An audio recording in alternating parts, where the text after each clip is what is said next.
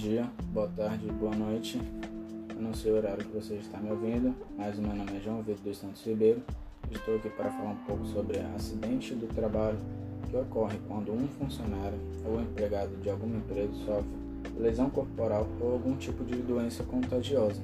A consequência disso é que o funcionário pode ser afastado temporariamente pela incapacidade de continuar desempenhando suas tarefas diárias e também para a segurança dos outros funcionários em relação à doença contagiosa, muito comum no período que estamos vivendo, com o vírus Covid-19. A obrigação da empresa é oferecer EPIs. O que é EPIs? Equipamentos de proteção individual são dispositivos usados pelos funcionários destinados a protegê-los de eventuais riscos que possam ameaçar sua saúde e segurança do trabalho. O CAT também é muito importante, a comunicação do acidente do trabalho, caso algum funcionário venha sofrer algum tipo de acidente.